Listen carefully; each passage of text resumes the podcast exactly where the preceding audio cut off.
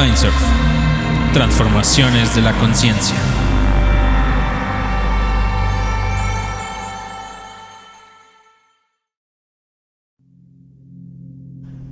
Bienvenidos. Este es un espacio hecho por y para psiconautas en donde conversamos sobre los misterios de la conciencia, la experiencia psicodélica y la naturaleza de la realidad, junto a investigadores, autores y activistas que desde su visión nos ayudan a entender mejor todos estos fenómenos. El día de hoy conversamos con Iker Puente, director del Instituto Transpersonal Integrativo y de la formación en Psicología Transpersonal Integrativa. Iker es doctor en Psicología por la Universidad Autónoma de Barcelona y licenciado en Psicología y en Antropología Social y Cultural. Es también autor de Investigación y Psicoterapia Psicodélica, Pasado, Presente y Futuro, un libro que comprende un total de 16 entrevistas realizadas a lo largo de siete años en diferentes países, lugares y circunstancias a un numeroso grupo de investigadores y psicoterapeutas que protagoniza la investigación psicodélica actual.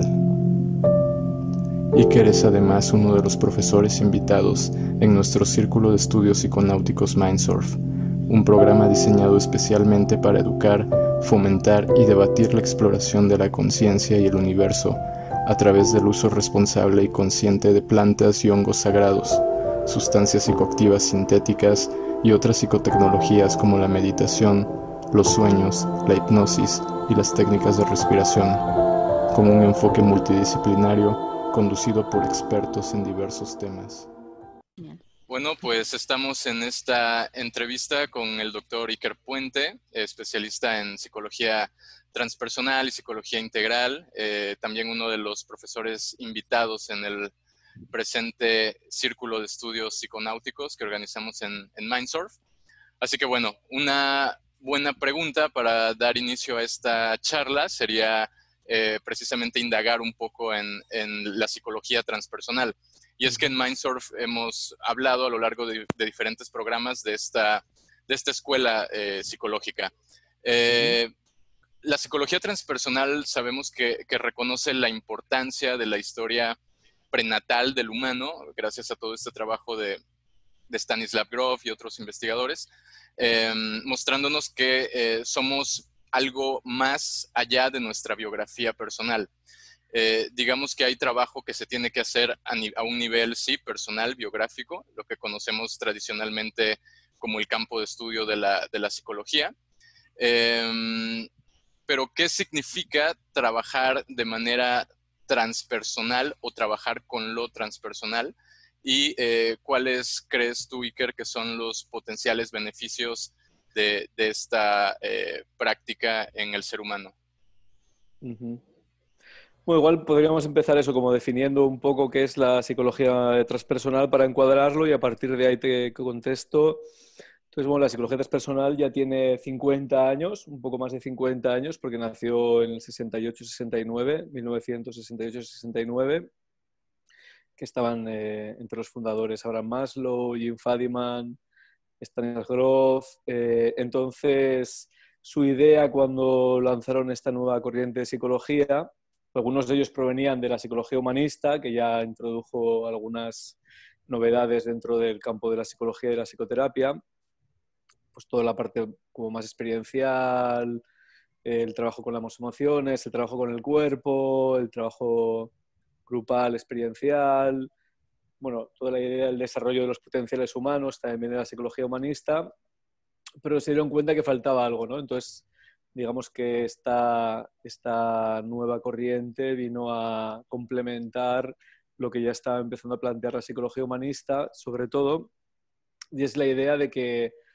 bueno, hay algo, precisamente esto, ¿no? Algo más allá de lo personal, ¿no? Transpersonal, etimológicamente, querría decir más allá de lo personal, Claro, este más allá puede ser algo que está más allá de, nuestra personalidad o ego o identidad que vamos construyendo a lo largo de la vida. O sea, tiene que ver con ir más allá de, eh, lo que nos identificamos en el día a día. Eh, y en el día a día normalmente nos identificamos con nuestro cuerpo y nuestra biografía, nuestra historia. Ah, entonces, por lo tanto, tiene que, tiene que ver con este ir más allá, eh, que por una parte tiene que ver con conectar con algo que está más allá de uno mismo, ah, de diferentes maneras, pero también tiene que ver con ir más allá de la identidad y de la personalidad y de la biografía hacia adentro. Entonces también tiene que ver con conectar con otras dimensiones internas eh, que están más allá de lo biográfico, de lo cognitivo. Entonces tendría como estas dos acepciones la palabra transpersonal Ah, y otra característica importante, que supongo que luego enlazaremos con, con vuestro tema de interés principal, es la idea de que reconoce el valor de los estados ampliados de conciencia como herramienta psicoterapéutica, ah, les, los desestigmatiza, porque hasta entonces tanto la psicología como la psiquiatría había asociado el entrar en un estado de conciencia alterado con patología psiquiátrica en muchos casos, o simplemente había considerado que no era algo relevante para la psicología y la psicoterapia, en el mejor de los casos. En peor os digo que directamente te podían poner una etiqueta diagnóstica. Y entonces eh, también empieza a emplear técnicas que inducen estos estados amplios de conciencia, ¿no? incluyendo eh, la meditación, eh, los psicodélicos, que luego supongo que pararemos a hablar bastante de ellos, la respiración holotrópica, que posteriormente desarrolló Groff, toda una serie de herramientas, ¿no? Y entonces fue trabajando con, estos, eh, con estas técnicas, ¿no? Eh, las observaciones que fueron haciendo estos pioneros trabajando con estas técnicas, que vieron, por una parte, lo que tú comentabas, ¿no? que, que hay una parte mm, nuestra que, que, va más allá de lo biográfico. ¿no? Y tampoco es algo nuevo, porque en realidad, incluso dentro de la psicología, Jung ya lo había empezado a estudiar. ¿no? Jung le llamó inconsciente colectivo, Luego Groff, bueno, por un lado se centró mucho en la parte, eh, lo que él llama perinatal, ¿no? Eh, que tiene que ver con todo lo que está cercano al nacimiento y que tampoco la psicología reconocía que una persona pudiera tener recuerdo de, de esa etapa vital. Ah, entonces, digamos que se abrió todo un terreno de exploración eh, bastante desconocido para la psicología si, si descontamos a Jung y algún autor más, pero que luego la psicología transpersonal vio que, que realmente era un territorio muy eh, estudiado por otras tradiciones, ¿no? desde tradiciones espirituales, orientales, como el hinduismo o el budismo, el misticismo cristiano, mm, eh, el chamanismo y las comunidades indígenas con sus cosmovisiones. O sea, pues fue como un redescubrir, un redescubrimiento de la parte eh, psicológica profunda que se encontraba en otras tradiciones también, ¿no? Y es algo que también, otra de las aportaciones principales de, la psicología transpersonal, ¿no? Como volver a dar un lugar eh, como de igual a igual, por decirlo de alguna manera, a todas estas tradiciones que la mente occidental y la ciencia occidental y la psicología psiquiatría occidental veían como eh, inferiores, por, por, decirlo de alguna manera, ¿no? Entonces fue también como un reconocimiento del valor de, estas otras eh, miradas y, visiones. Pues digamos que básicamente al final lo que viene a aportar la psicología transpersonal también son mapas, porque no solo hay uno, o sea, Groff tiene su mapa, Wilber plantea otro diferente, hay uno desde la eh, psicología junguiana y psicoanalítica que también eh, es diferente a los anteriores etcétera. Hay como una serie de paradigmas o de mapas eh, ampliados, todos ellos, de la conciencia. Eh, aporta un mapa ampliado de la conciencia desde el que poder trabajar en, psicoterapia sin descartar experiencias que pueden tener un valor intrínseco en el proceso psicoterapéutico y que la psicología hasta entonces no las había valorado como tales. No sé si claro, tu pregunta. Sí. Claro, entonces busca, busca incluir a todo lo que somos de alguna forma, ¿no? Desde sueños, desde... Es una psicología como muy integrativa o muy integral, por eso, por ejemplo, Wilber eh, empezó a llamar psicología integral también. Yo le llamo psicología integrativa, transpersonal integrativa también, y otros autores le están empezando a llamar así. Es un poco redundante, pero en realidad, como la idea de transpersonal se había asociado mucho como, eh, sobre todo esta primera parte de ir más allá, como de viajes a, algo que está más allá o conexión con algo que está más allá de lo mismo. Digamos que lo de integrativa puede ser redundante para los que conocemos la, disciplina, pero ya estaba contenido en el modelo, porque tanto Maslow como Groff como Wilber, ellos lo que vienen a decir es que eh, o sea, las escuelas psicológicas anteriores casi que se construían en oposición a la anterior, ¿no? Pues el psicoanálisis y el conductismo son totalmente opuestos, luego la psicología humanista critica al psicoanálisis y al conductismo y se centran en otras eh, esferas de, de, la persona, y luego llega la psicología transpersonal y dice, nosotros incluimos esto que ninguna anterior había incluido, pero no descartamos todo lo anterior, o sea, es importante las aportaciones del psicoanálisis respecto a la, la parte biográfica, es importante trabajar con las cognutas y las cogniciones, es importante trabajar con la emoción, es importante trabajar con el cuerpo, pero además eh, nosotros recogemos todas estas aportaciones que hasta entonces no se habían recogido dentro de la psicología y la psicoterapia. Pues en ese sentido es como muy integrativa, sí. Ok, y, ahora un poco... Ah, bueno, adelante. No, solo iba a ser como una, una breve... Eh, reflexión de esto.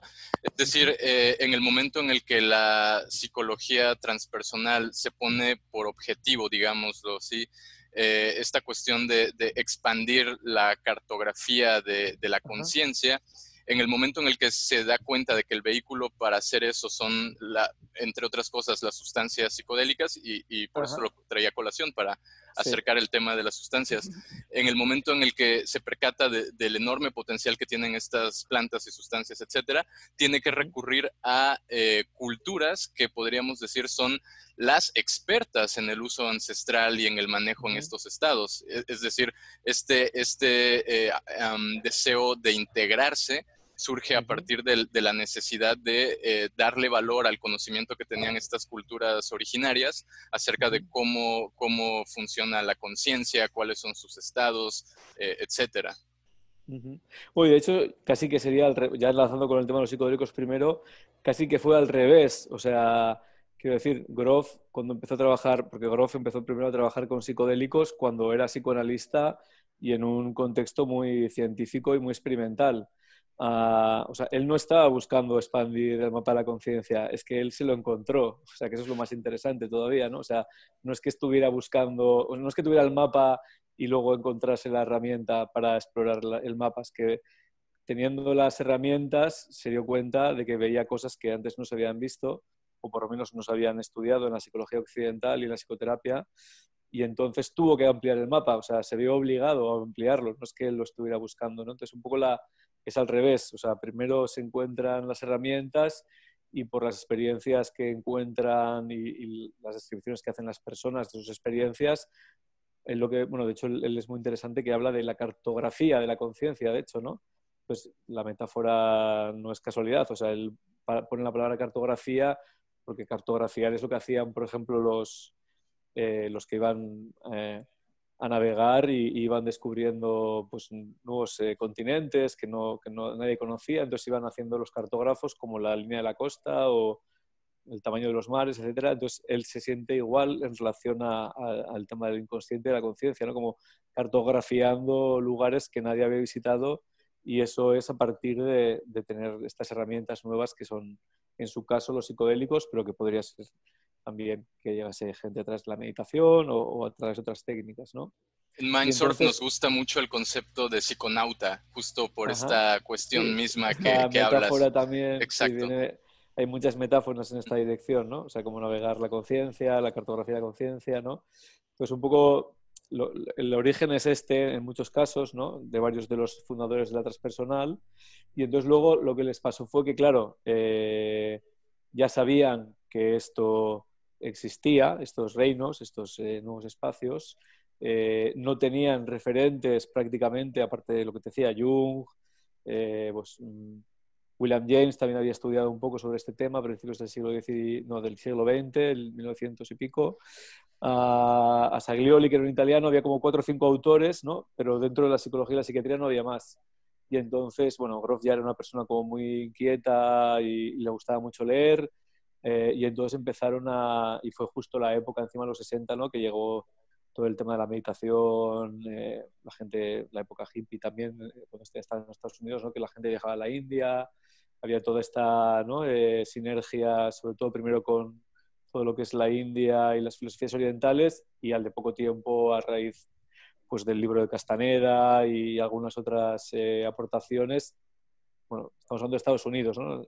La psicología transpersonal nace en Estados Unidos, nace en California y entonces también había mucha gente, Castaneda publicó su libro en los 60 y él estaba en la Universidad de California, mucha gente al leer este libro y otros que aparecieron por esa época, pues aparte de hacer el viaje a la Guinea, empezaron a hacer el viaje pues, a México o a Perú o, a Colombia como para buscar la fuente de estas eh, sustancias naturales que son otra de las vías, ¿no? estarían las artificiales, que es lo que trabaja Groff con el SD, etcétera. Luego están todas las plantas, entonces digamos que empezaron a nutrirse de toda esta literatura de filosofía oriental, sobre todo eh, proveniente de, culturas eh, orientales, y había, hay mucha literatura sobre personas que sobre todo tras la meditación habían eh, entrado en contacto con nuestros estados, y luego también todo el trabajo de muchos antropólogos que ya empezaron a tener como una perspectiva más amplia y habían hecho unas eh, trabajos de campo y unas etnografías como muy detalladas sobre cosmovisiones indígenas y el tema del chamanismo, que también se empezaron a leer y entonces se nutrieron de todo eso en un momento en el que casi no había literatura psicológica al, respecto. ¿no? Entonces ahí hay una interconexión muy importante pues eso, entre misticismo, filosofía oriental, chamanismo eh, y lo que eran las aportaciones originales de la psicología transpersonal. ¿no? Entonces hay como mucha interrelación si se leen, cualquiera lee cualquier libro pues, de Groff o incluso Wilber, eh, diferentes autores, vais a encontrar esta interrelación. ¿no? Michael Harner, por ejemplo, también, él era antropólogo, pero también muy cercano a, al mundo transpersonal, escribió varios libros también sobre antropología y chamanismo. Eh, Roger Walsh, bueno, hay toda una serie de autores transpersonales, eh, prácticamente todos beben de estas fuentes, ¿no? De unas o de otras o de, o de varias a la vez. Sí, me parece que se, sí, como que se remontan a culturas o a tradiciones más bien, en donde finalmente se hace psiconáutica, ¿no? En donde las prácticas vienen de, de adentro, de vivir algo hacia adentro y no del estudio. Entonces, tiene como mucho sentido que hayan descubierto ¿no? más relación con, con, eso que con las investigaciones que se hicieron ya más en el siglo en el siglo XIX, siglo XX. Y quería, enfocarme un poco en el, en el cómo, ¿no? En ese concepto de, de los estados holotrópicos, ¿no? De qué significa lo holotrópico y de qué está sucediendo en nuestro, en nuestro cerebro, ¿no? Y en nuestro ser cuando están pasando este tipo de, estados expandidos de, de conciencia. ¿Cómo es que llega a haber una, cómo es que llega a haber una cura o cómo es que llega a haber una expansión? Si nos pudieras hablar un poco de lo que, de lo que tú conoces. Eh, bueno, en realidad hay muchísimo por estudiar y por investigar, o sea, en ese sentido, sobre todo la parte neurocientífica, aunque se está empezando a hacer, ¿no? Claro, lo de estado holotrópico es un concepto que acuñó Groff, ¿no? Un poco para acotar, ¿no? Cuando hablaba al principio de estados ampliados de conciencia, bueno, él no hablaba más, en los 60 se hablaba más de estados alterados de conciencia y de estados no ordinarios de conciencia. Pero claro, Groff lo que se dio cuenta es que si dices alterado, ya es una palabra que tiene una connotación, si no negativa... Sí, podrías estar borracho. Puedes exactamente, es un concepto muy amplio, un, estado un estado alterado de conciencia, ¿no? También entraría eso, tomar otras sustancias que no amplían la conciencia.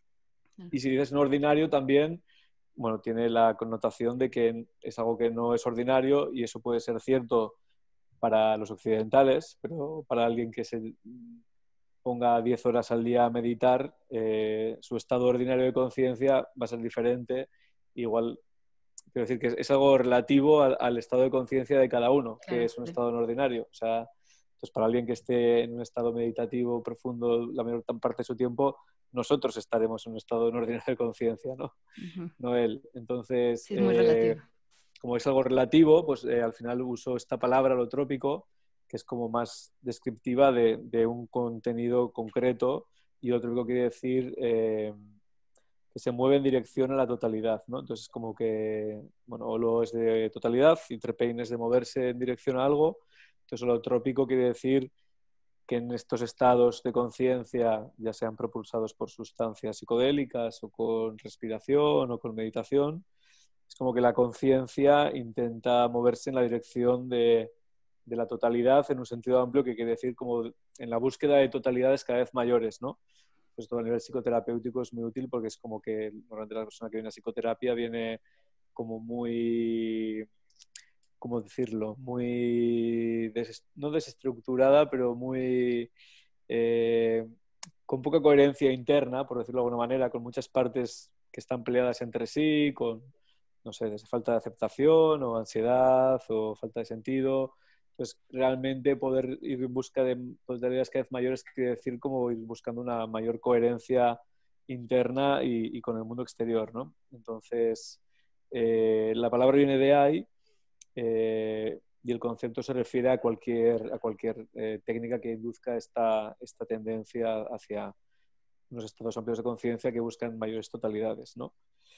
Respecto al tema de, las, de lo que pasa en el cerebro, yo creo que está muy poco estudiado porque, bueno, primero, hace cuando empezaron a estudiar todo esto no había la tecnología para, para, para hacerlo.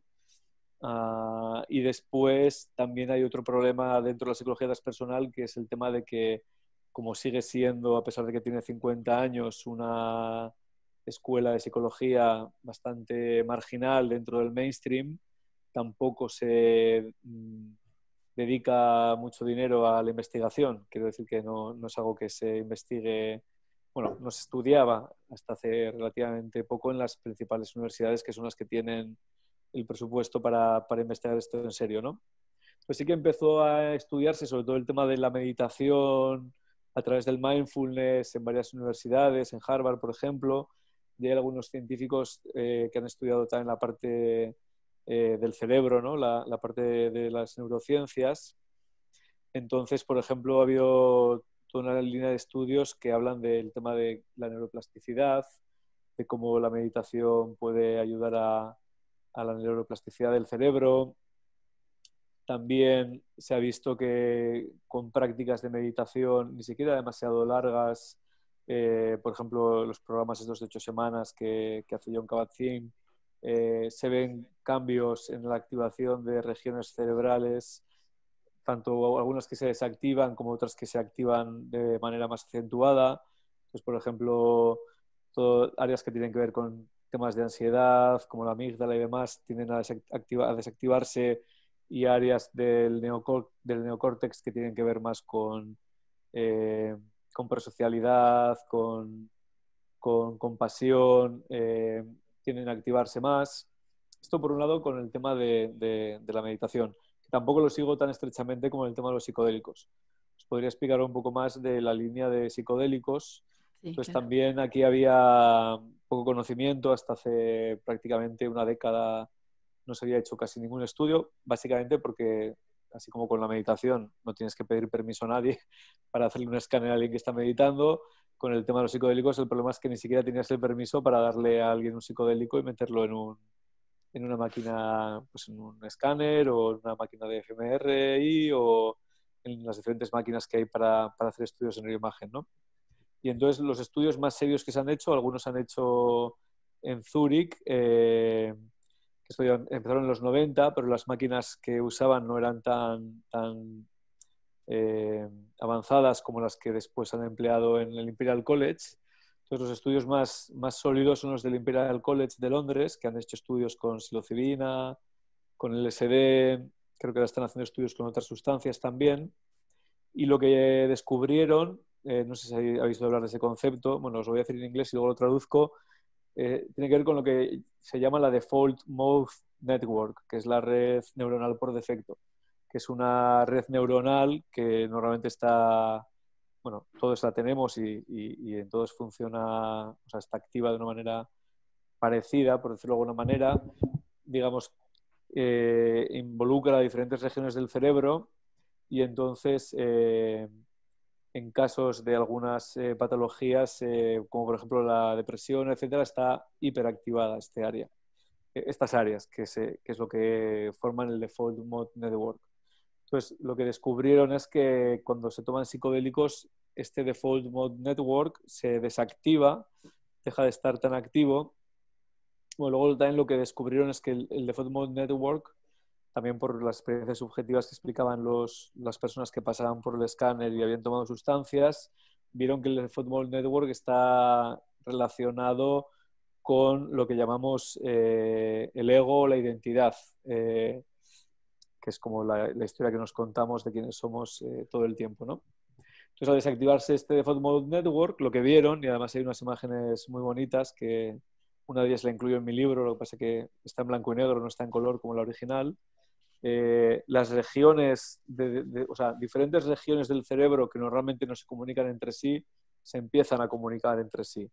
Entonces es como que la parte más, eh, por un lado, racional, pero también que es como esta construcción de la identidad que a nivel neurológico sería el de Football Network, se desactiva y al desactivarse esto es como que nuestro discurso interno se, se, se rebaja o incluso desaparece y diferentes regiones cerebrales empiezan a interconectarse entre sí y eso explicaría un poco a nivel neurocientífico, a nivel cerebral, qué es lo que está pasando en una experiencia psicodélica que básicamente es pues, eh, que diferentes regiones del cerebro empiezan a intercambiarse información entre sí, algunas de ellas muy coherentes, otras que son un poco extrañas, ¿no? Pero lo que se ha visto entonces es como que eh, crear ese estado aparentemente caótico desde fuera, sobre todo, bueno, y a veces desde dentro también, ¿no? Pero alguien que lo vea desde fuera lo puede ver como muy caótico lo que le está pasando a la persona, eh, sobre todo si lo intenta explicar, ¿no? Y a veces dentro también se vive como muy caótico, digamos que es caótico, pero al mismo tiempo está permitiendo eh, que estas regiones del cerebro que no se suelen comunicar entre sí se comuniquen y eso hace que, digamos, bueno, implicaría muchas cosas, ¿no? Pero es como que hace que seamos más creativos en ese momento. También podría tener que ver con el tema de la neuroplasticidad y la capacidad como de, generar nuevos aprendizajes, nuevas eh, conexiones entre ideas diferentes. Eh, y También creo, me parece, ahí entra este concepto de Michael Winkelmann, que él habla de la psicointegración, ¿no? de, que en realidad todas estas diferentes áreas del cerebro, al, estar trabajando con psicodélicos que son análogos a la serotonina, es como si todo el sistema serotoninérgico que ocupa diferentes partes se encontrara integrándose durante la experiencia, ¿cierto? Sí, y, el grupo de Robin Carnat Harris en el Imperial College también han escrito varios artículos sobre esta idea, ¿no? De entropic brain le llaman, o sea, el cerebro entrópico, que es como la entropía es eso, ¿no? Como llevar hacia el desorden un sistema, en este caso. Eh, pero hay toda esta idea de, y yo esto lo, trabajé mucho para mi tesis, aunque sin saber todavía de esos estudios de, neurociencias, pero lo, trabajé más a nivel de, de, como de, bueno, lo que se llama el paradigma de la complejidad, que es como diferentes eh, escuelas científicas o disciplinas científicas que empezaron a plantear esta idea de que si alejas a un sistema del equilibrio, realmente no lo vas a llevar a un estado de desorden, sino que lo que le vas a obligar es a que se autoorganice, o sea, aunque, a que busque un nuevo orden interno que es más eh, sólido, por decirlo de alguna manera, eh, que el anterior, ¿no? Porque al final el equilibrio no tiene por qué ser algo bueno. Normalmente estamos en un equilibrio que es bastante eh, poco saludable, ¿no? O sea, bueno, toda la enfermedad mental se podría explicar así, ¿no? Uno está intentando mantener un equilibrio a raíz de tener un montón de síntomas que nos hacen sentirnos cómodos dentro de ese equilibrio que no es tan equilibrado, ¿no? Pues si puedes alejar a alguien del equilibrio, de ese equilibrio aparente, y lo alejas del equilibrio y lo llevas al desorden, en ese desorden se producen eh, situaciones, experiencias, eh, ideas y si seguimos hablando del cerebro, conexiones entre diferentes regiones del cerebro que permiten también que, la persona busque un orden eh, interno diferente al que había antes de, esas experiencias. Y también siguiendo un poco con la metáfora de Groff, Groff diría que en ese desaparecer esta Default Network. No, no, creo que él lo haya propuesto así, ¿no? Pero digamos que si cogemos las ideas de Groff y lo sumamos a lo de la Default Network, es como que cuando el cerebro se interconecta de esta manera, es como que realmente estamos moviéndonos en esta dirección de, de buscar conectar con totalidades mayores a las que ya eh, hemos integrado en nuestro, en nuestro interior. Sí, es como entropía holotrópica.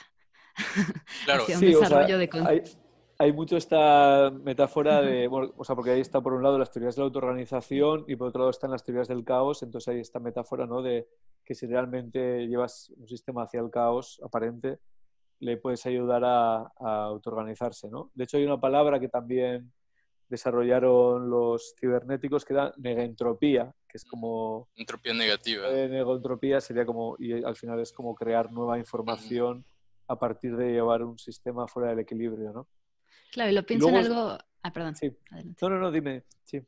No, o sea, pienso mucho en el ejemplo que... Perdón. En el ejemplo que diste, que es algo que siento que es como muy práctico para entender esto, que es el de la depresión, ¿no? Como es el, este default mode network, como rebotando en un pensamiento que puede ser de em, no soy nadie, ¿no? O no tengo lo que quiero. Y, y está como, es un circuito neuronal que está así como ya súper fuerte y súper marcado, rebotando.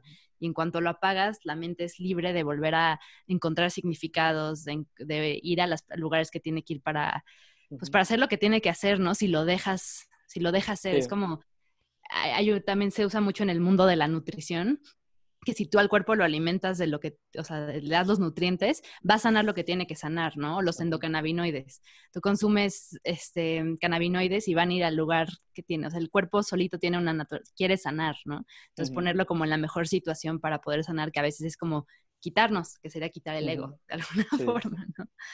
Claro, es como si tuviéramos el estado ordinario, luego este estado holotrópico y en el medio como si lo que se interpusiera fuera este funcionamiento eh, permanente del default mode network. Entonces, justo al desactivarla, por decirlo de alguna forma, eh, este, este camino hacia lo holotrópico se empieza a manifestar en forma de esta fenomenología psicodélica que es la que vista desde afuera puede aparentar ser una cuestión extremadamente caótica, pero vista bajo el prisma de todos estos otros aportes que hacen las, teorías y las ciencias de la complejidad, pues te das cuenta de que en realidad lo que está ocurriendo es este proceso de, reorganización que precisamente atraviesa el, el, default mode network y te lleva a estos estados holotrópicos donde aparece la sanación y todos estos otros eh, fenómenos que se han estudiado.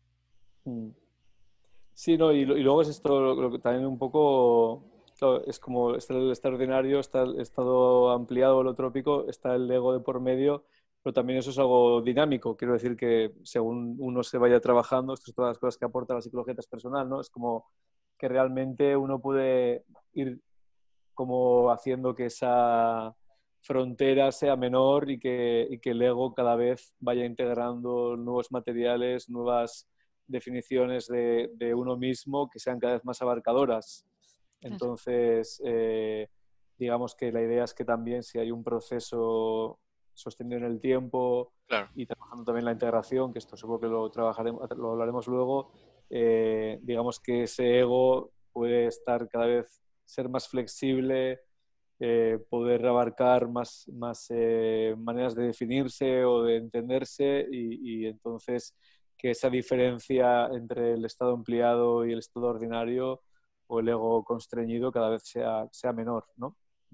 Claro, sí, justo ese tema de la integración creo que sí será esencial tratarlo porque es justo uno de los temas dentro de la comunidad eh, psiconauta. Pero bueno, siguiendo el tema de, de, los estados, de las sustancias psicodélicas, Em, hace algunos años publicaste un libro titulado Investigación y Psicoterapia Psicodélica, pasado, presente y futuro, en donde entrevistaste a varios de los grandes eh, nombres de la, de la, psiconáutica contemporánea, como Stanislav Grof, como Claudio Naranjo, quien ya no está en este plano, pero bueno, eh, James Fadiman, etcétera. Eh, ¿Puedes platicarnos un poco sobre cómo surgió la idea de hacer este libro y sobre lo que te significó haber conocido a estas grandes leyendas? Pues sí, eh, bueno, el libro salió hace tres años ahora, justamente va a hacer tres años. De hecho, lo acabo de publicar este año en inglés, que, salió hace unos meses. Bueno, justo salió coincidiendo con todo el tema del coronavirus, con lo cual casi no lo he promocionado, lo empezaré a promocionar. Bueno, lo interesante también es que lo distribuyo en parte con Amazon. Entonces, el problema que ha habido con la versión en castellano es que no ha llegado mucho a Latinoamérica por temas de distribución y creo que sale muy caro eh, cuando llega. Entonces, eh, a través de Amazon, no sé si hay alguna, me parece que sí, eh, creo que hay la posibilidad de comprar la versión en inglés al mismo precio que saldría en Europa, que son como 24 euros o algo así. Eh, y ahora estamos pensando con el editor del libro, que así ya enlazo con el tema de, cómo será el proyecto, que fue La Libre de Marzo, la editorial, y Fernando Pardo, el editor, que ya habían publicado varios libros sobre este tema, ¿no? Tenían toda una colección ¿no? de libros, bueno, han publicado libros de Groff, por un lado, y luego han publicado libros sobre psicodélicos en una colección específica, han publicado libros del Fericla, han publicado psicoterapia con el SD de Groff, han publicado eh, eh, medicina psicodélica de Richard Jensen. Entonces, bueno, había el farmacoteón lo publicaron ellos en castellano también. Entonces, digamos que teníamos, tenían toda esta tradición de libros eh, sobre transpersonales psicodélicos.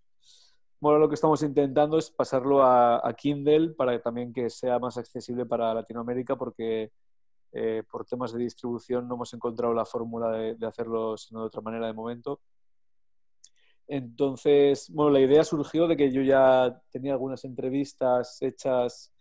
Inicialmente hice una, entrevista con Groff hace ya como más de 10 años, que luego pude entrevistarle en varias ocasiones cuando hacía la formación de respiración holotrópica. Eh, después, en otro congreso en Moscú, estamos hablando de eso, 2009, 2010, yo creo. 2010 hice otras eh, dos o tres entrevistas a Bill Richards, que es otro de los pioneros de, la investigación con psicodélicos en Estados Unidos, a Michael y Ann Mithofer, que estaban en ese momento haciendo el primer estudio con MDMA para estrés postraumático. Uh, entonces, bueno, empecé a tener algunas entrevistas, pero no muchas, y estaba con mi tesis doctoral. Bueno, las fui publicando, algunas en Cáñamo, algunas en, otras revistas, en Ulises. Y entonces, cuando ya, tuve, cuando ya acabé la tesis y fui teniendo más entrevistas, eh, me planteé la posibilidad de hacer un libro, se lo ofrecía a Fernando Pardo de la editorial La Libre de Marzo, que tenía ya relación con ellos, le pareció buena idea y entonces ya fuimos un poco viendo, bueno, yo le propuse una serie de autores y de personas a entrevistar, él me dio alguna idea y, al final pues en varios congresos entre el 2015 y el 16 acabé todas las entrevistas y salió hace, hace tres años entonces, claro, bueno, fue toda una aventura y todo un proceso, ¿no? O sea, fue como, como mi propio viaje de, entre, introducirme en este mundo de la psicoterapia psicodélica y la psicología transpersonal. Entonces, bueno, el primero que conocí de, los tres que has mencionado fue a Groff, que la verdad es que Groff es una persona eh, impresionante en muchos sentidos, o sea, tanto a nivel de conocimientos, a nivel cognitivo, es una enciclopedia, tiene una memoria enciclopédica, pero a nivel relacional y humano también es una persona muy cercana, muy eh, humilde, como, como que no te mira desde por encima, sino que te mira como de igual a igual. y eso es algo que casi me he encontrado en casi todos los casos en esta comunidad de las personas que fui entrevistando para el libro, la comunidad psicodélica me refiero, como que suelen ser personas bastante humildes, bastante eh, aterrizadas, enraizadas, con un trato bastante, bastante cercano. ¿no? Entonces con Groff he tenido la suerte de poder ir encontrándomelo en muchas ocasiones, hemos bueno, estado en muchos talleres de respiración con él, incluso he podido viajar a varios lugares con él, a Israel, bueno, Estados Unidos, eh, entonces en Europa también. Bueno, ha sido al final como realmente poder aprender mucho no solo de sus libros y de su conocimiento, de sus charlas, sino de ver cómo él actúa como persona, eh, eh, tanto a nivel eh, en sus talleres como a nivel personal, ¿no? Y, realmente me, marcó mucho esta, esta humildad y esta cercanía, ¿no? Con toda su trayectoria y todo su trabajo, así como una persona muy enraizada y muy, muy cercana. Luego creo que conocí, más personalmente, creo que conocí después a, Jim Fadiman, que también me sorprendió lo mismo de él, o sea, como la cercanía, eh, el trato cercano, la humildad. De hecho, lo conocí en un congreso en San Francisco en el 2013, me parece que fue, 2013-2014.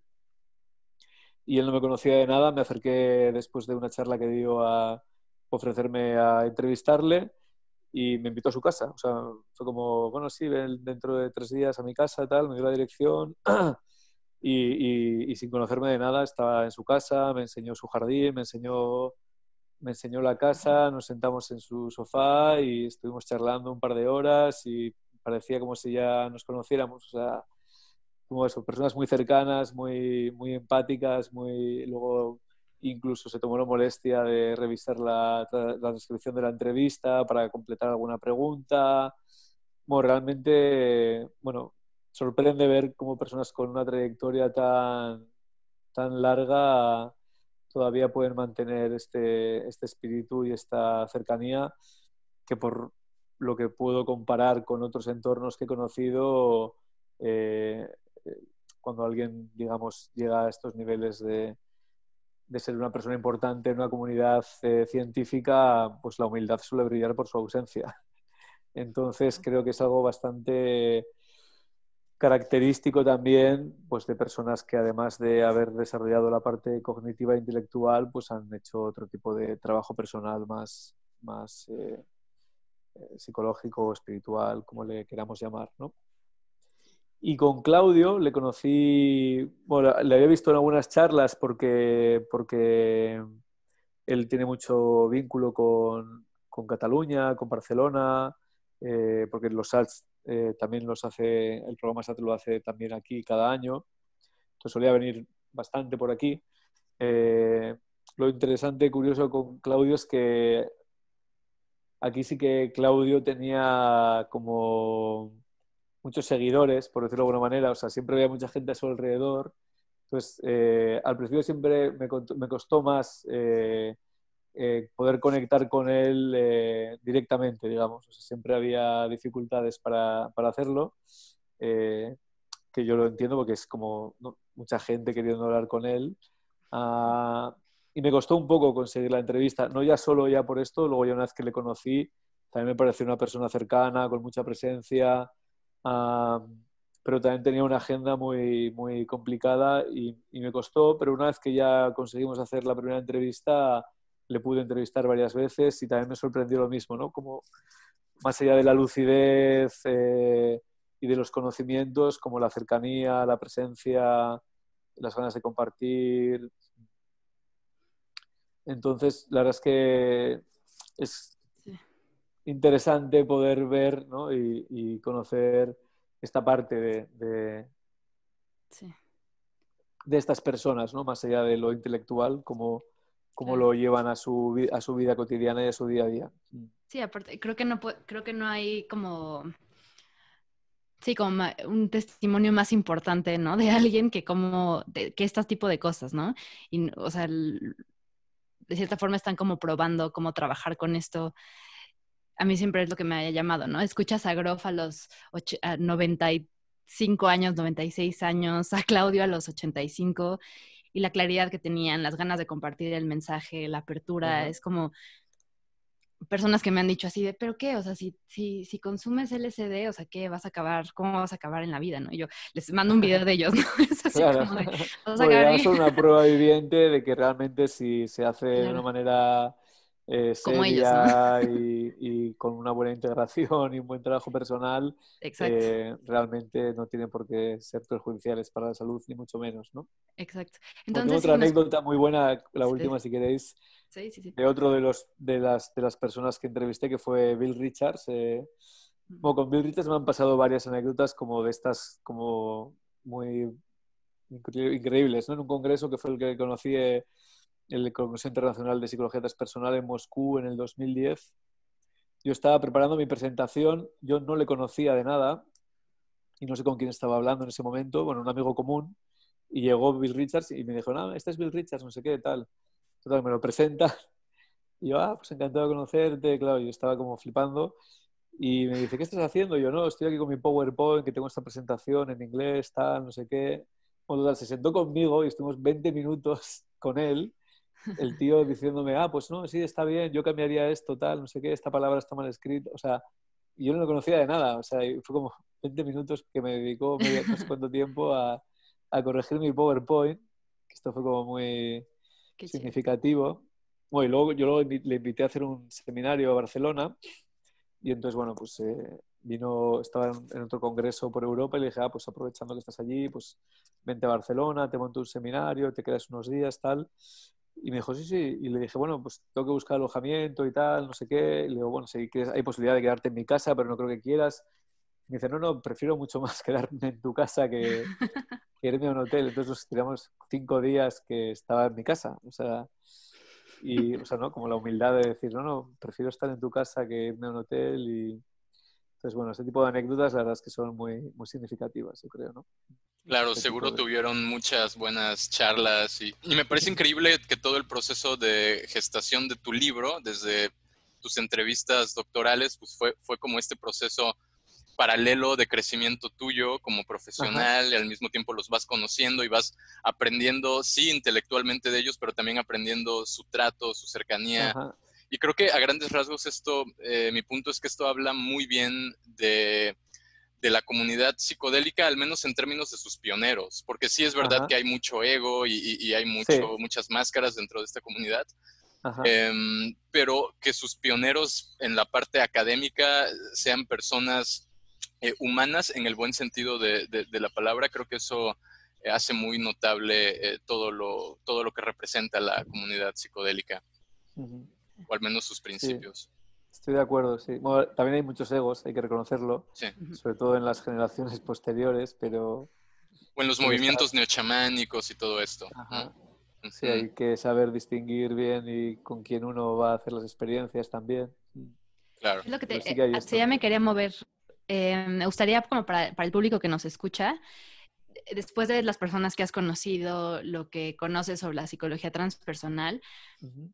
¿Qué serían, o sea, pensando que muchas personas, por lo mismo de que hoy, no, hoy en día no es como que muchos aquí podemos ir con, este, a tener una experiencia este, a un retiro o con, con psiquiatras o psicólogos y con diferentes Ajá. sustancias, y lo hacemos más bien en nuestras, en nuestras casas, haz de cuenta, ¿qué Ajá. nos, podías, qué nos podrías este, aportar tú como de herramientas o recomendaciones? Una para, una sí, para tener un, un, un, viaje seguro. Creo que conocemos muy bien esto del set y el setting. Cualquier otra cosa que nos puedas compartir, pero sobre todo de, de la integración. Creo que la integración hoy en día se sigue entendiendo como algo muy simplificado para, en muchos Ajá. círculos, como ah, sí, escribe un diario después, o vamos a dibujar después y ya. Y, y, son procesos que pues obviamente como hemos hablado, ¿no? De todo lo que pasa, como la, uh -huh. esto de la, del globo de nieve, ¿no? Todo se mueve en tu uh -huh. cerebro y queda reacomodado diferente, ¿no? Entonces creo que es muy importante para, para los psiconautas eh, entender un poco mejor esto de la integración. Entonces, ¿qué uh -huh. nos podrías compartir acerca de eso? Bueno, claro, aquí hay como varias cosas, ¿no? O sea, por un lado, claro, lo ideal, eh, esperemos que esto pueda ser así de aquí a un tiempo, aunque igual tampoco todo el mundo vaya a querer hacerlo así, pero lo ideal es que estas sustancias, como puede que sea posible dentro de no mucho tiempo, empiecen a estar disponibles eh, para ser administradas en contextos controlados, ¿no? Esto va a ser gradual, pero suponemos que de aquí a unos años va a empezar a pasar, ¿no? Primero pasará con el MDMA, que en principio solo será para el estrés postraumático, pero esto se podría ampliar y empezará en Estados Unidos y luego seguramente en Europa y en Canadá y, y, después pues seguramente llegará también a Latinoamérica y otros países. ¿no? Una vez que ya, creo que una vez que ya se abra en Estados Unidos eso va a facilitar todo lo posterior, ¿no? Ah, luego está la psilocibina, que se está sobre todo estudiando para la depresión, porque bueno, primero se tiene que pedir permiso para una cosa y conseguir permiso para una cosa y que se consiga la aprobación como medicamento para una condición, en el caso de la psilocibina va a ser el tema de la depresión, pero una vez, otra vez lo mismo, ¿no? Una vez que ya sea legal en Estados Unidos para la depresión, pues luego estará Europa y luego ya se verá cómo se va ampliando esto y después se está estudiando la psilocibina pues para dejar de fumar, para, bueno, para el tema de enfermos terminales, eh, la ansiedad existencial, etcétera. Eh, bueno, y en la John Hopkins ahora están haciendo un montón de estudios para un montón de cosas diferentes que todavía son muy pilotos, pero bueno, luego está la ketamina, que de hecho en algunos países ya se puede trabajar con ella porque es una medicina, ya, eh, ya es legal, digamos. Entonces en Estados Unidos hay clínicas con ketamina, en, en, Europa también hay algunas clínicas con ketamina. Entonces, bueno, digamos, y esto es el principio, o sea, la parte de, de terapia psicodélica en el sentido de curar alguna, algún problema de fondo, ¿no? Pero también se está hablando de que con el tiempo, una vez que ya se haya normalizado el uso psicoterapéutico y, la percepción social haya cambiado, que de hecho esto ya está pasando ahora, ¿no? Con todo, el otro día en Netflix sacaron un documental, no sé si lo visteis, eh, no sé, me acuerdo del título ahora, que eran... Sí, hablábamos de ese documental, Have a, have a Good Trip. Have a Good Trip. Bueno, que puede ser mejor o peor de calidad, pero digamos que era inimaginable que hace tres años, cuando yo saqué el libro, que iba a acabar saliendo este documental en Netflix, con, el, yo qué sé, con la princesa Leia, no sé cómo se llama la actriz. La, sí, Carrie Fisher. La Carrie Fisher, luego eh, el, Deepak Chopra, eh, yo sé, el Ben Stiller, o sea, gente súper famosa hablando de experiencias psicodélicas como algo positivo, ¿no? O el, el, programa de la Whitney Paltrow, que también está en Netflix, que no sé si lo habéis visto que es la actriz esta de Hollywood súper famosa, que ahora se ha creado una empresa de wellness, ¿no? Y, y, el primer capítulo era que iban todos los trabajadores de la empresa a tener una experiencia con, con hongos a Jamaica, porque ya es legal y ahí hay una, un espacio donde hacen, no sé, psicoterapia solo, pero también retiros de precisamente de creatividad, ¿no? En Holanda también ahora con el tema de las trufas hay espacios donde puedes ir a tener experiencias que no es necesariamente psicoterapia, sino que son más pues, creatividad, eh, o simplemente por tener la experiencia, ¿no? Entonces, en cualquiera de estos contextos que estoy hablando, eh, y os digo que esto es lo ideal, claro, luego, bueno, pues al final uno se lo hace como, como puede, ¿no? Yo esto no lo juzgo, tampoco animo a nadie a que lo haga porque no son sustancias legales, pero, pero bueno, es una realidad. Yo también he trabajado mucho en festivales cuidando precisamente a gente con malas experiencias y he colaborado con Energy Control, que es un tema de reducción de riesgos también aquí en Barcelona. Entonces, digamos que puedo hablar desde este lugar, ¿no? Y, si alguien decide hacerlo, pues al final, pues lo primero que tiene que hacer es asegurarse de que la sustancia sea de la mejor calidad posible. Y no sé si en México tenéis un equivalente a lo que es aquí en el Control, que es un servicio de análisis, que en Colombia sé que también hay, no sé si en México. Entonces, lo primero sería esto. Y lo segundo, no solo la integración, sino que también tiene que haber una buena preparación. Entonces, por eso decía, en cualquier contexto psicoterapéutico es psicoterapia asistida con una sustancia. Entonces hay muchas sesiones de preparación y algunas sesiones de integración que hagan que no solo sea la experiencia, sino todo un proceso, ¿no? Entonces, eh, quizás si uno lo quiere hacer de una manera más autoexploración o psiconáutico, no es necesario hacer un proceso de psicoterapia, pero sí es necesario hacer una buena preparación y hacer una buena integración. Y entonces, ¿esto cómo se hace? Pues esto es un, es un tema... A ver, por ejemplo... Eh... Un trabajo de años, queremos que lo resumas en cinco minutos, ¿no? Algo por favor. lo, que sí, yo no sé si allí en México ofrecéis esto, pero aquí, por ejemplo, o sea, yo mismo eh, ofrezco un servicio que es sesiones de integración, que a veces incluye las sesiones de preparación, porque pues, como muchas personas que han leído mi libro me conocen, a veces me, contactan y me dicen que quieren tener una experiencia, entonces, bueno, yo no se la puedo ofrecer, pero les digo, bueno, o igual ya hay gente que viene y me dice, mira, pues que si quiero hacer ayahuasca, voy a ir al sitio, ¿qué te parece? yo, bueno, yo no les juzgo, les digo, mira, si lo vas a hacer, lo vas a hacer, pero si lo vas a hacer, vamos a, vamos a tener una conversación si quieres y para que vayas bien preparado, ¿no? Entonces lo que viene siempre bien es como tener como un propósito, un objetivo, un tema, algo que uno quiera explorar, aunque luego puedan ser otras cosas, pero tener algo concreto, un propósito, un objetivo, siempre viene bien. Y además viene bien porque en el, en el proceso de buscar ese objetivo, ese propósito, ya haces una revisión de cómo estás, ¿no? O sea, internamente, ¿no? Entonces, también es una, un buen consejo no hacerlo si uno está pasando una mala época, a no ser que lo hagas para trabajarte eso, ¿no? Pero es un, buen, un mal momento emocional, una ruptura, eh, etcétera, pues quizás mejor esperar a tener cierta estabilidad, cierta seguridad para, para hacerlo, ¿no? Y luego también, eh, o sea, yo siempre digo también, ¿no? Es como eh, hay que tenerles respeto a las sustancias, o sea, saber que es una experiencia que puede ser muy profunda y, muy delicada, pero no hay que tenerles miedo. O sea, si uno tiene miedo a, la sustancia, es mejor no, no hacerlo hasta que uno sienta la confianza de que eso le puede venir bien o sea, esto, ¿no? Respeto, pero que no haya miedo, ¿no? Bueno, se puede hacer de muchas maneras la preparación, o sea, lo ideal es buscar a alguien experto, una persona experta en, o un psicoterapeuta que sepa sobre el tema de los psicodélicos o una persona experta en psicodélicos, ¿no? Para, para hacer esta preparación y, un poco como que te puede ayudar, que le puede ayudar a la persona a, bueno, primero a explicarle de qué va todo esto, si es que es la primera vez, y después a, ayudarle a centrar ese tema y, y, ayudarle un poco a ponerse en orden internamente antes de la experiencia, ¿no? Bueno, luego hay varios libros, ¿no? Pues como el de Jim Fadiman, que explican las cosas más prácticas de cómo preparar las sesiones, etcétera, ¿no?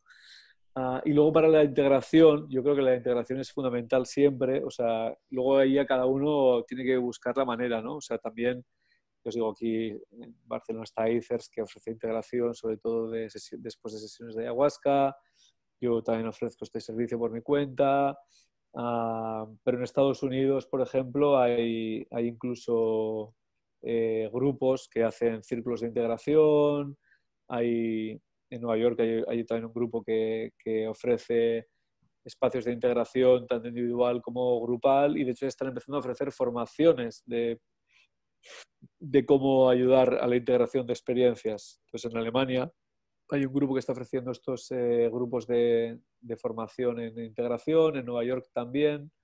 Entonces, digamos que herramientas se pueden emplear mucho, muchas para la, para la integración, ¿no? Pero, o sea, es como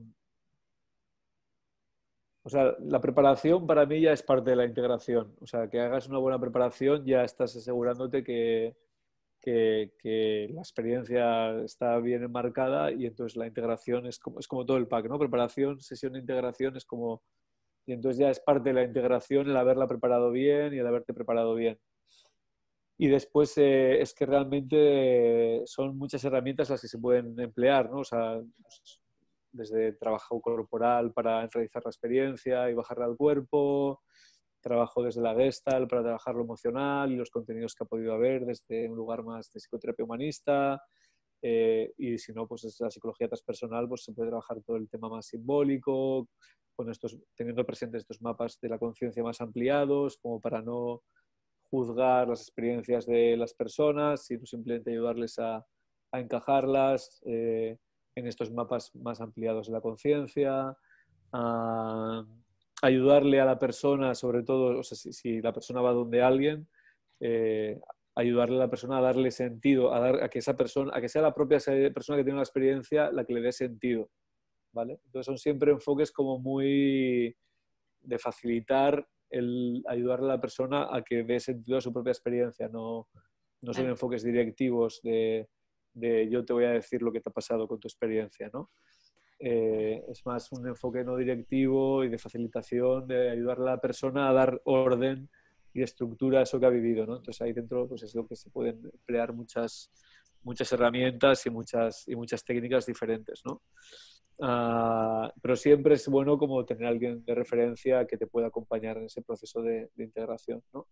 Y si no se puede contar con un experto eh, cercano, pues alguien con experiencia, que haya tenido experiencias con sustancias, pues también puede ser alguien que, que puede ayudar en estos casos, ¿no? O, bueno, o vuestra plataforma, por ejemplo, que no sé si ofrece sí, servicios, pero entonces, digamos que la forma concreta en la que se puede hacer, ya os digo que esto es como muy variable. También hace falta tiempo, ¿no? O sea, porque a veces la experiencia a los pocos días, la semana, eh, está en un lugar todavía como muy averbal o preverbal o que no es el espacio cognitivo y tampoco hay que tener prisa por querer concretar y bajar y aterrizar a lo concreto la experiencia, sino saber que son experiencias que abren muchas puertas y que puede llevar tiempo el que esas eh, experiencias, eh, insights que haya uno tenido se vayan integrando, ¿no?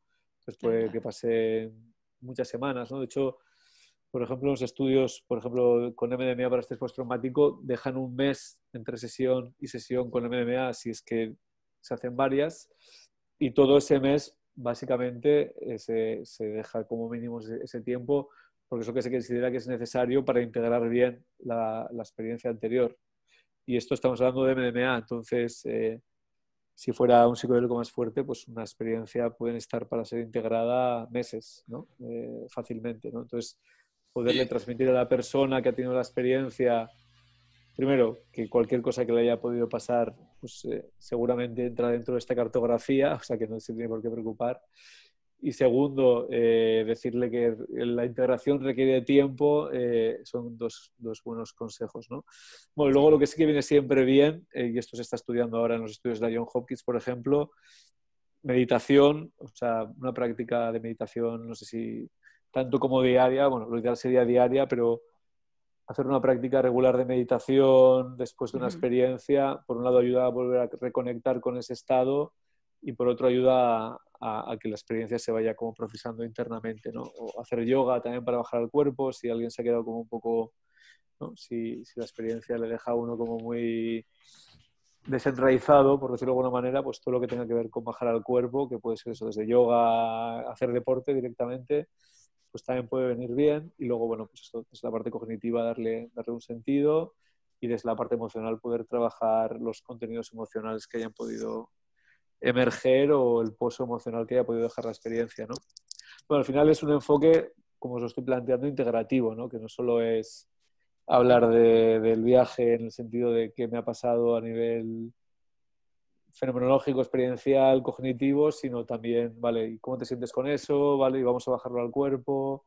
O sea, es un poco como trabajar todos los, los niveles de la persona, ¿no? El físico, el emocional, el cognitivo y el transpersonal.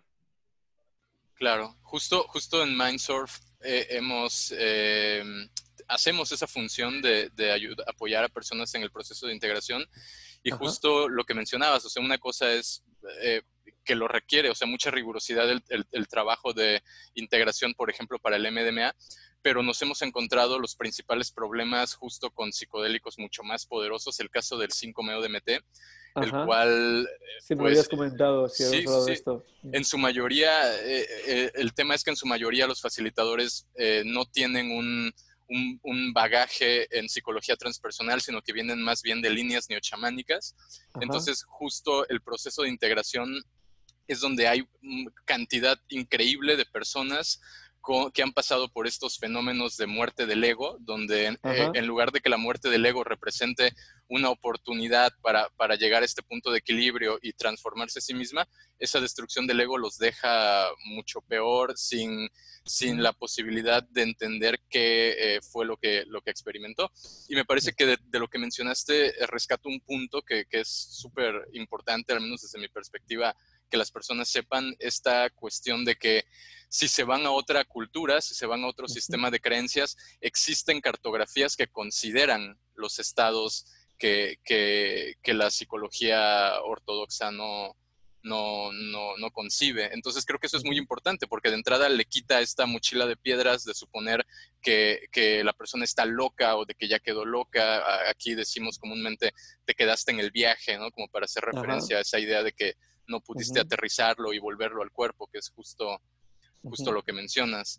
Pero bueno, em, nos estamos ya quedando sin tiempo y de hecho van a quedar un, par de preguntas afuera, pero no queríamos eh, cerrar esta entrevista sin, sin hacer una pregunta que, que, relacionara un poco lo que estamos viviendo en este momento a nivel colectivo, global, con el tema de, de la pandemia y la crisis sanitaria, que es esta cuestión de que em, desde, desde tu perspectiva como, como experto, ¿cómo crees que podrían ayudarnos las herramientas de la psicología transpersonal, de todo el pensamiento transpersonal, para eh, para esta, esta situación que va a quedar muy, muy latente en, en términos de salud mental en todas las personas a raíz de, de, todo lo que estamos pasando, el, periodo de confinamiento, eh, problemas de ansiedad, otras personas van a desarrollar depresión, eh, traumas, eh, formas de, estrés, confusión.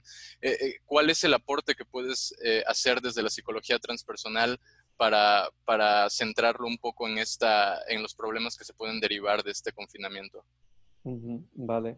Bueno, quería contestarte muy brevemente la anterior, que es que sí que me interesaba hacer un apunte de eso, que es, claro, o sea, lo que está pasando, que también está pasando aquí bastante, ¿no? De hecho, aquí se está poniendo de moda o se puso de moda hace un tiempo que personas que iban a ayahuascas, que además igual era su primera vez, resulta que al día siguiente les ofrecían el, el, el 5-meo DMT, ¿no?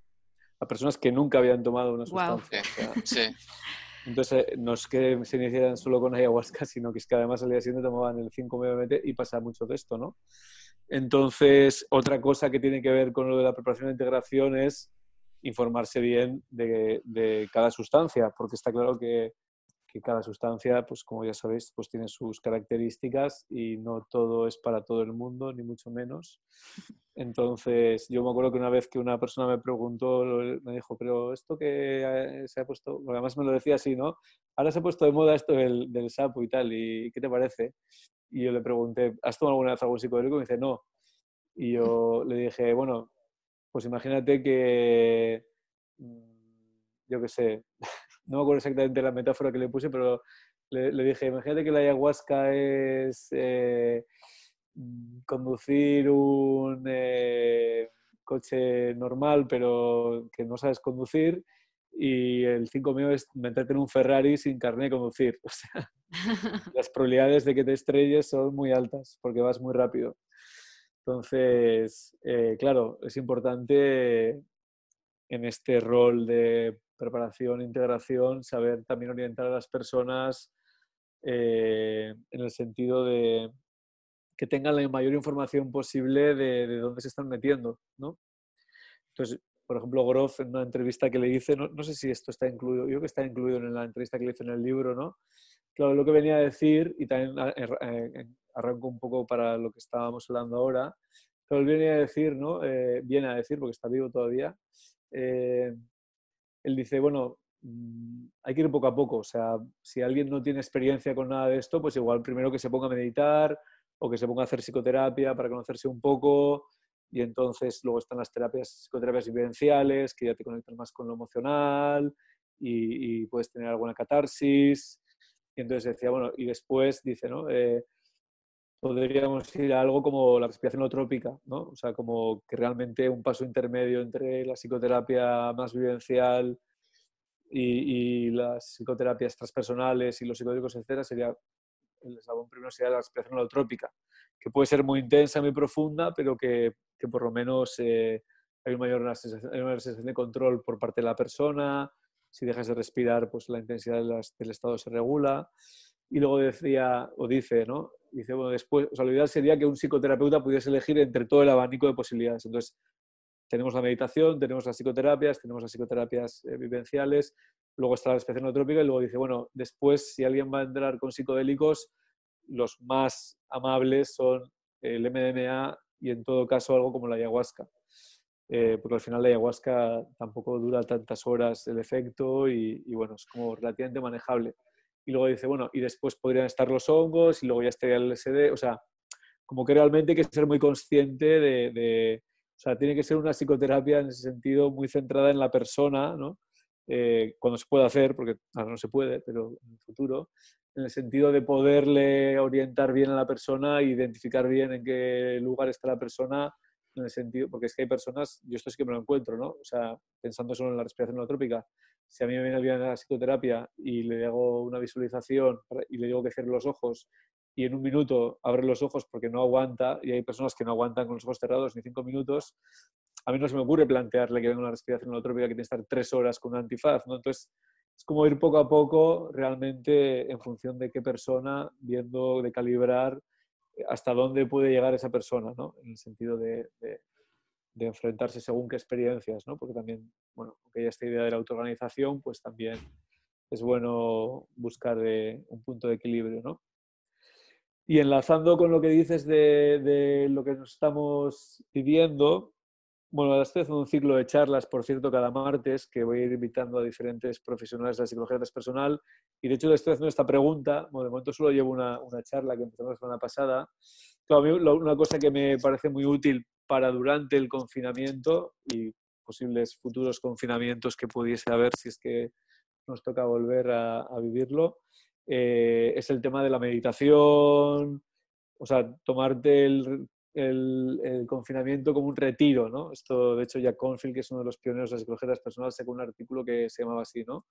Eh, no me acuerdo el, título, pero algo así como convertir el confinamiento en un retiro, ¿no? Entonces, es como pues medita 20 minutos por la mañana, medita 20 minutos por la tarde, luego hay una meditación muy chula que es caminando, entonces bueno, como normalmente vivimos en pisos y tenemos poco espacio, pues es una meditación de ir caminando muy lento, como conectando mucho con el momento presente, con, con cada movimiento de los pies, las articulaciones, como ir despacio, poniendo conciencia en el presente. Entonces, hay mucho que se puede hacer en este sentido durante el confinamiento, ¿no? A nivel de, sobre todo, meditación y ese tipo de prácticas, ¿no? Claro, para después del confinamiento lo que se está hablando es que va a haber muchas personas bueno, al final es un trauma colectivo, o sea que va a haber mucho estrés postraumático después de, del confinamiento, seguramente, eh, a mayor nivel, a menor nivel o grado, pero es un trauma, entonces al final va a aparecer, ¿no? Y de hecho se habla que va a aparecer, o sea, como es un estrés postraumático, empezará a aparecer cuando se acabe el confinamiento. Igual hay gente que le sale nada más salir o a las semanas, ¿no? Como cuando vayamos digiriendo eh, la magnitud de lo que ha pasado, ¿no? Eh, y luego también, pues sí que puede que haya depresión y sobre todo por cómo va a quedar la situación económica, etcétera, ¿no?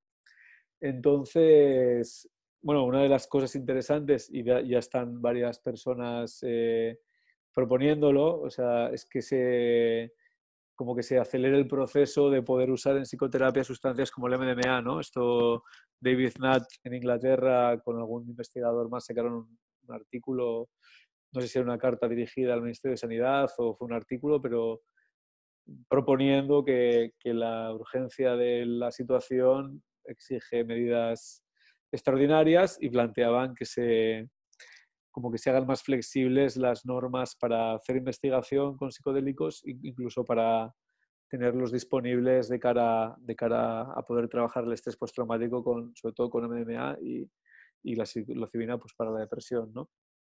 Otra cosa interesante es que, ya sabéis que os he, dicho que la ketamina ya es legal en, algunos países. Bueno, de hecho, como anestésico es legal en, casi todo el mundo, yo creo.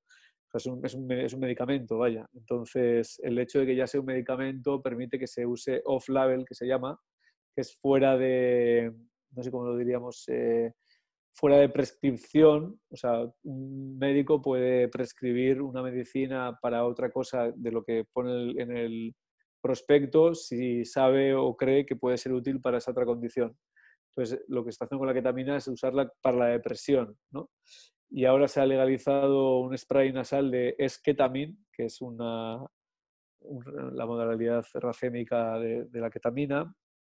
Eh, y entonces eh, leí que ahora, bueno, leí no, de hecho lo vi, eh, hay una aplicación a través de la cual los doctores les dan la ketamina, o sea, podían tomar la ketamina desde casa a los pacientes durante el confinamiento, mayormente con depresión, y había esta aplicación como un poco para, pues con la música, con las guías de cómo tenían que hacerlo, luego tenían las sesiones de preparación e integración online también, o sea que ya se está aplicando en el caso de, de la ketamina para la depresión, como mínimo en Estados Unidos, incluso online, ¿no? O sea que esto ya me parece un poco arriesgado, pero bueno, si no había otra manera, pues al final han buscado esta fórmula, ¿no? Entonces, bueno, realmente el que se pudiera acelerar el proceso de, hacer accesible de una manera legal los psicodélicos, sobre todo el MDMA, la ketamina como ya estando, incluso la psilocibina, que son los que ya están más avanzados a nivel legal, pues eh, sería interesante.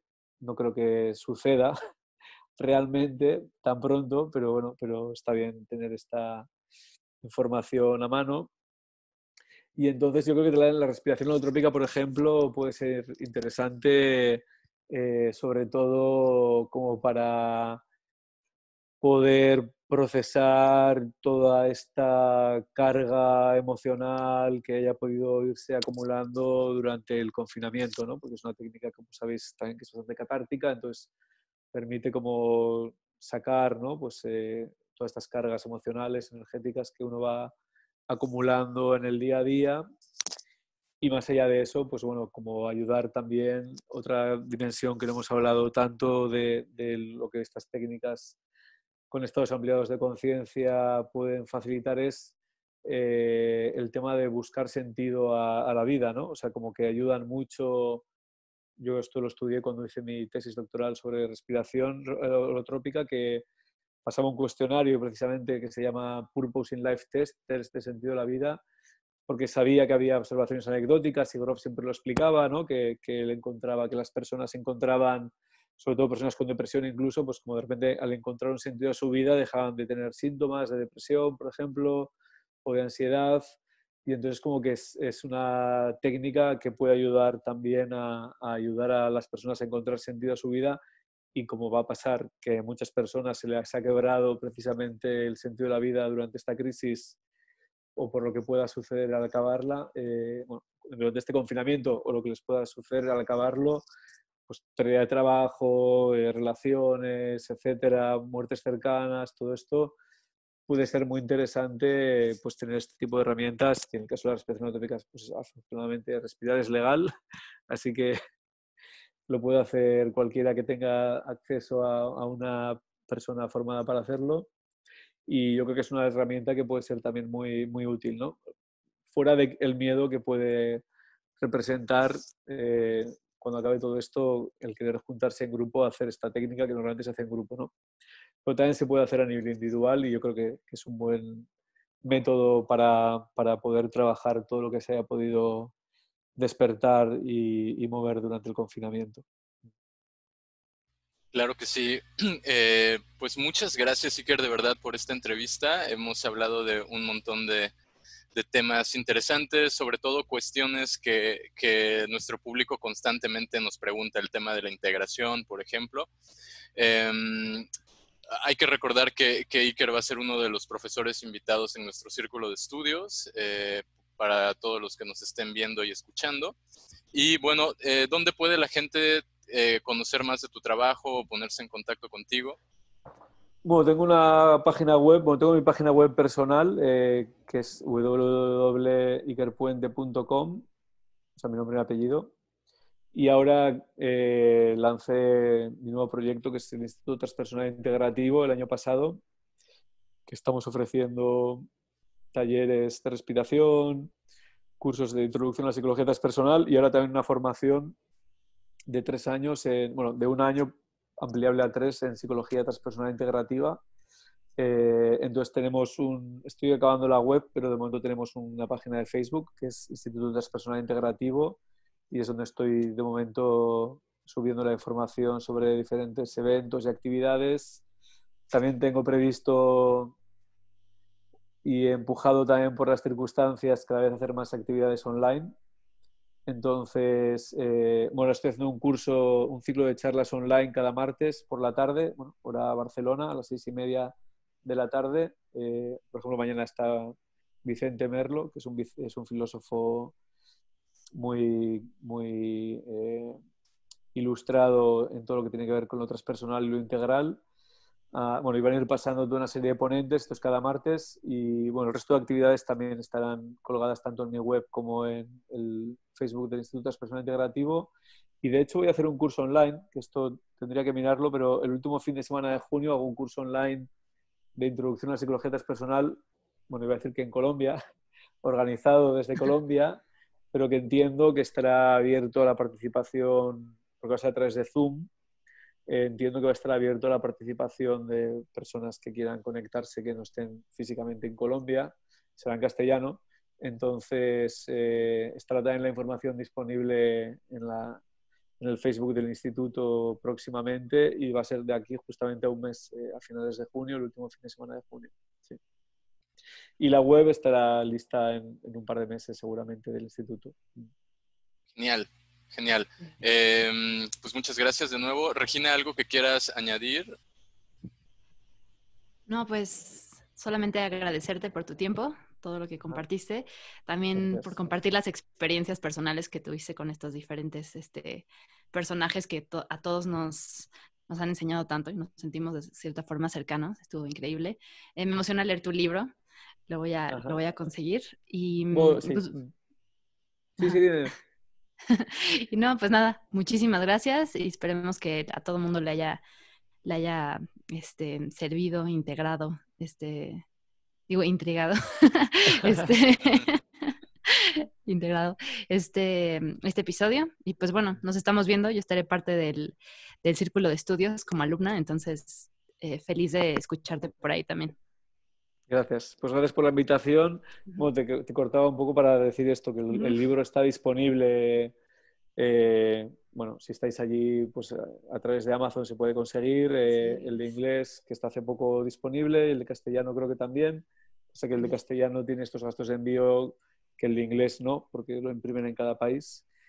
Y probablemente en los próximos meses estará la versión en Kindle, eh, que además estará con un prólogo actualizado y una bibliografía ampliada. Entonces, eh, bueno, yo os mantendré informados también de si se publica este Kindle para que tengáis un acceso más fácil a, esta información.